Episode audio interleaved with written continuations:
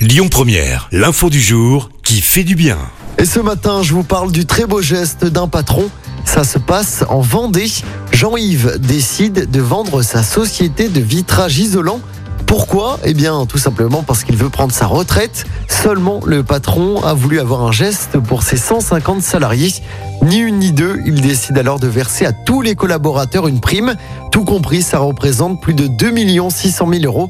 Concrètement, ce sont 10 euros par salarié qui sont versés pour chaque jour travaillé sur 3 ans, car le chef d'entreprise estime qu'un homme n'est rien seul. Il faut dire qu'en près de 20 ans, la société a vu son chiffre d'affaires multiplié par 5, une prime légitime selon lui. Les premiers versements ont eu lieu le mois dernier.